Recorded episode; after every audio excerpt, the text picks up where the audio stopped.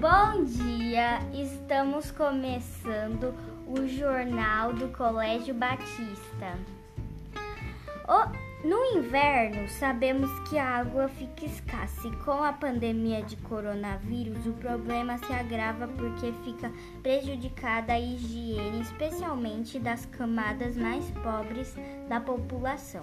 No entanto, nos últimos dias, com a chegada de uma massa polar do Atlântico, houve uma inesperada chuva e o respectivo aumento dos reservatórios de água, auxiliando na higiene da população, especialmente dos mais vulneráveis.